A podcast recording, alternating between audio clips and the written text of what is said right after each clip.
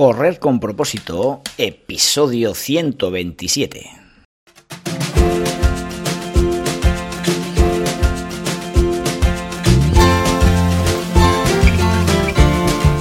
Hola amigos y amigas que me estáis escuchando, bienvenidos y bienvenidas a Correr con propósito, el programa, el podcast en el que hablamos de todos esos atletas, entrenamientos, competiciones y noticias del mundillo del corredor, del corredor popular, de las zapatillas que te vas a calzar, de los pulsómetros que debes llevar, de los ritmos que te gustaría abarcar, de todo lo que a ti te gustaría hablar, con tal que sea de correr. Podemos hablar de todo lo que queráis. Esto es Correr con propósito cuando nos va bien en la vida en cualquier aspecto, eh, tanto de la vida laboral, de la vida eh, familiar, de la vida deportiva, eh, cuando todo va bien, pues estamos tan felices.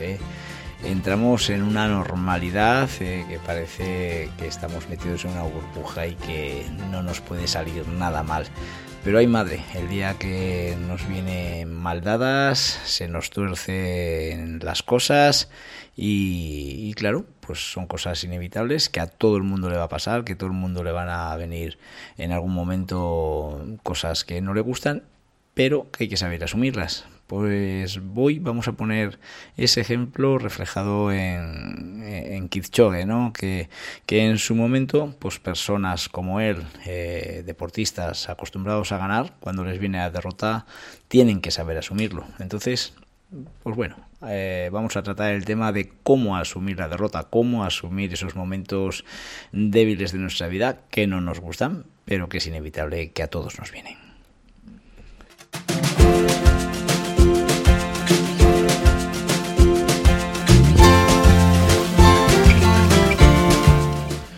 Hoy es martes, día 18 de octubre del 2022 y el programa de hoy se lo vamos a dedicar al cumpleañero y seguidor de Propósito Saludable, Víctor Morales, ¿eh? ese compañero aldeano, amante del fútbol, que, es un gran deportista y sé que es seguidor fiel de Propósito Saludable. Así que nada, Víctor, que pases un gran día. También eh, en nuestro en nuestro hábito ya de, de, unos cuantos días de, de hablar de, qué día internacional se celebra, pues bueno, hoy es el Día Europeo contra la Trata de Seres Humanos. ¿eh? Cada 18 de octubre se se conmemora una fecha dedicada a sensibilizar a la población mundial acerca de la trata de seres humanos, una práctica que vulnera los derechos más básicos de las personas. Y por eso se celebra hoy el Día Europeo contra la Trata de Seres Humanos. Esta realidad, que se refleja en el continente europeo y en el resto del mundo, atenta contra el derecho de la vida, la dignidad, la libertad, así como la integridad física y psicológica de los seres humanos. La creación de este Día Europeo ha sido gracias a la iniciativa de la Comisión Europea en el año 2007. En tal sentido, se ha establecido como fecha el día 18 de octubre para conmemorar esta efeméride. De acuerdo a cifras estimadas, aproximadamente el 25% de las víctimas de trata en la Unión Europea son menores de edad y el 75% del total de víctimas son niñas y mujeres. Pues queda claro que son números muy tristes, ¿eh? son números que, que, que, que no se debían producir, pero que es la realidad de nuestro mundo. Y yo creo que propósito saludable debe luchar también contra, contra estas situaciones, ya que difícilmente en estas situaciones puede haber salud, ¿no? Yo creo que es un propósito saludable muy interesante el que pensemos en, en, la gente que puede estar sometida a, a estas eh, vejaciones. Así que nada, recordemos a estas personas.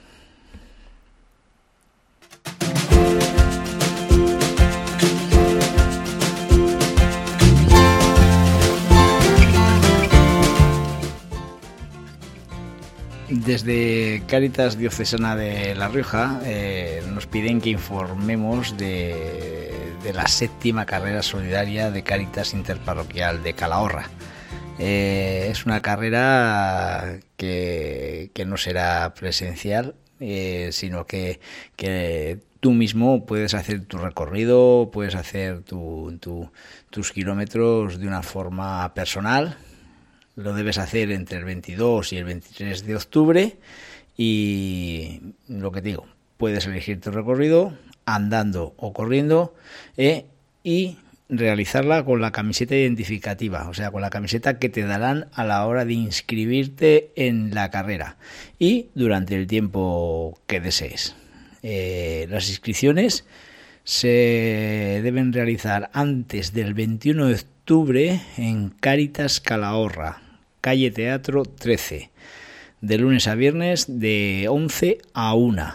Los adultos son 5 euros y los niños 3 eh, te entregarán la camiseta, que es con la que tú deberás hacer el recorrido y hacerte ese día una foto y enviarla por WhatsApp al 682 5403 52.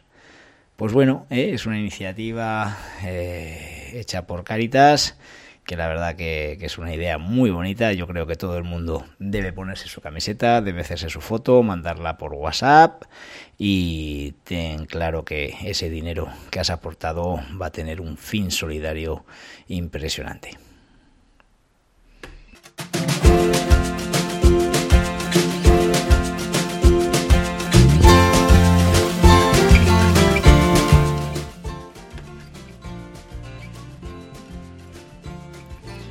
Superar una derrota eh, es muy duro.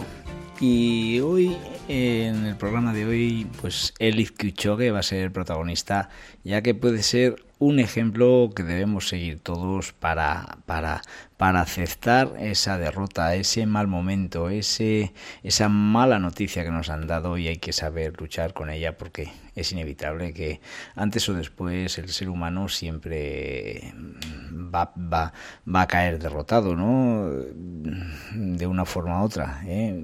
por, por una mala noticia, por un por una mala carrera incluso, que eso es lo de menos, pero bueno, siempre eh, no nos van a salir bien las cosas. He hablado muchas veces y nunca me, me cansaré de hacerlo. El ser humano está en constante adaptación a las situaciones que le van sucediendo en la vida. Cuando algo agradable es normal durante muchos años y por circunstancias un determinado día se convierte en desagradable, pues nos bloqueamos y no sabemos superar la derrota. Eh, hace unos años eh, eh, se disputó pues, la Maratón de Londres. Se realizó bajo unas circunstancias muy especiales debido a que estábamos en plena pandemia por el dichoso coronavirus y, bueno, pues los organizadores de la maratón vendieron a bombo y platillo esta prueba en plena pandemia. ¿eh? Eh, y, querían hacer una publicidad muy muy muy fuerte eh, pues enfrentando a, dos maratonianos que eran los mejores de ese momento Kipchoge y Bekele, sin duda alguna, los dos grandes monstruos de, de, la maratón en esos momentos.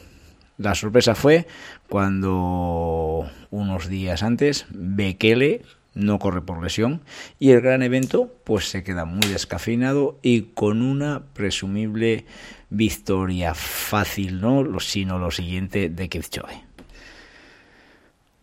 Pues ese día el Kineata Kipchoge, que llevaba ganadas 11 de sus 12 maratones corridas en los últimos 7 años y no había perdido ninguna prueba, lo cual ante esos datos parecía que ese atleta eh, no era humano y que, que era una máquina de correr y que nunca podía caer derrotado, pues no. Lo que es la vida cuando todo el mundo pensaba que Kipchoge se iba a dar un paseo de rosas, queda octavo de la carrera. Mm, realmente mm, tú puedes pensar qué pasaría por la cabeza de Kipchoge en ese momento. ¿eh? Kipchoge tiene que, que llegar a meta, llegar octavo, acabar la maratón Lo más fácil hubiese sido mm, retirarse y decir, pues bueno, he tenido un mal día y punto, ¿eh? pero no. Kipchoge llegó a meta. Entonces, mm, la derrota de un gran campeón y mis derrotas en la vida, cuando ya no hablamos de deporte, sino que hablamos de cualquier problema que podemos tener en, nuestro día a día, pueden tener lazos en común. Eh, con el episodio de hoy, pues quiero sacar una reflexión sobre la derrota de un gran campeón como es Kipchoge y llevarlo a nuestro día a día.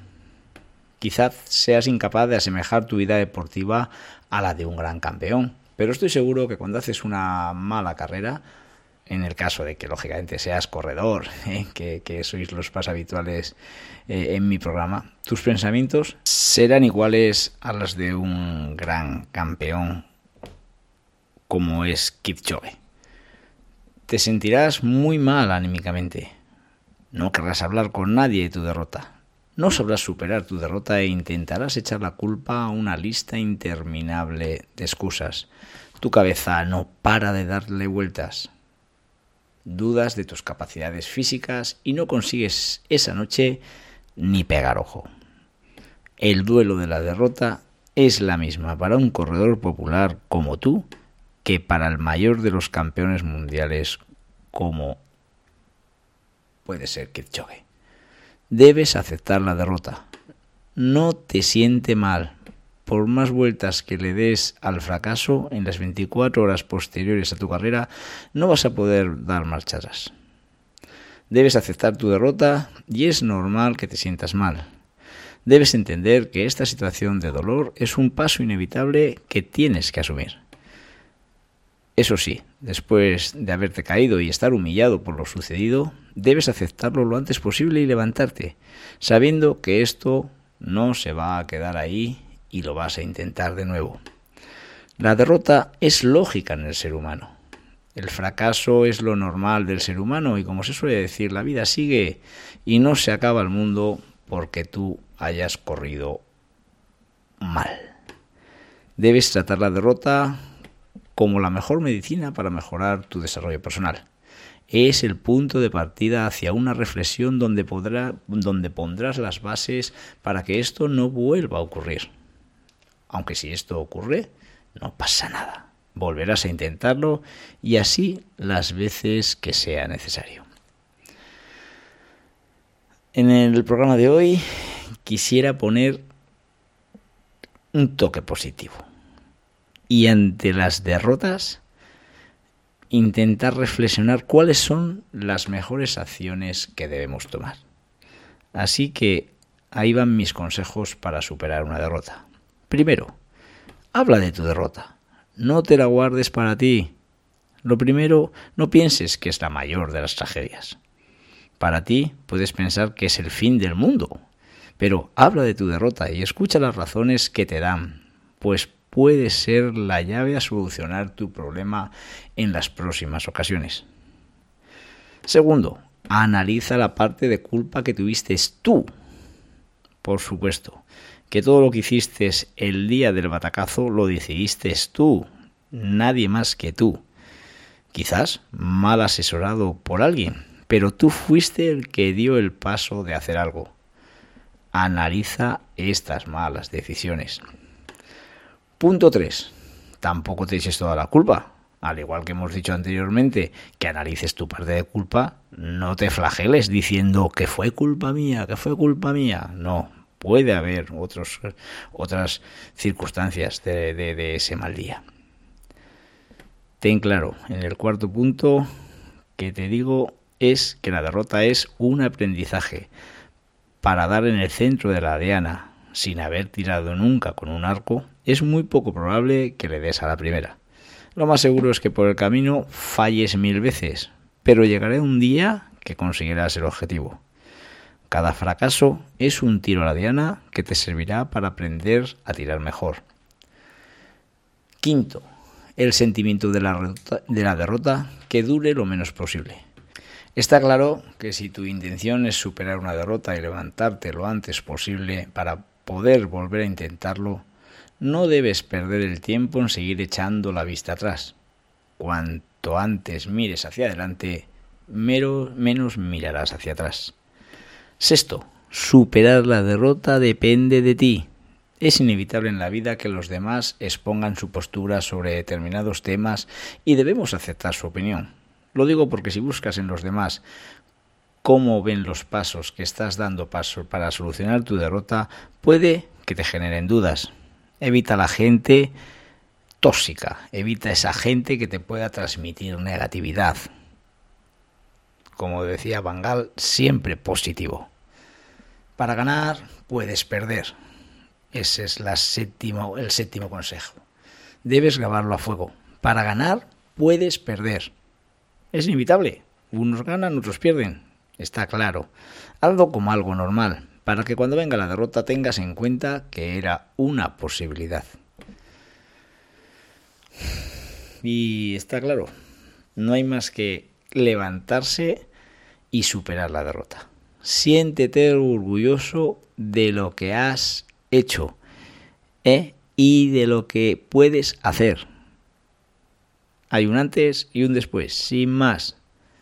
Tenemos que normalizar la derrota como algo normal.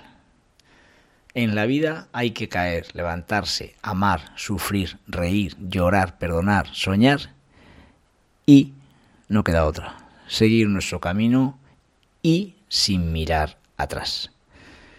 Creo que con esta reflexión queda claro el, episodio de hoy. ¿eh? Kichoge fue derrotado en esa maratón hace un par de años, pero Kichoge recientemente en Berlín hizo el récord del mundo de maratón. Por tanto, no se encerró en su dolor de haber sido derrotado después de tantos años, sino que levantó la cabeza y fijaros lo que hizo, ni más ni menos. ¿eh? Así que amigos, llevarlo a vuestra vida diaria, llevarlo a vuestro deporte, a vuestro, a todos los los, eh, los quehaceres de vuestra vida, porque realmente eh, hay que saber asumir la derrota. Un feliz martes y mañana os espero en el próximo programa.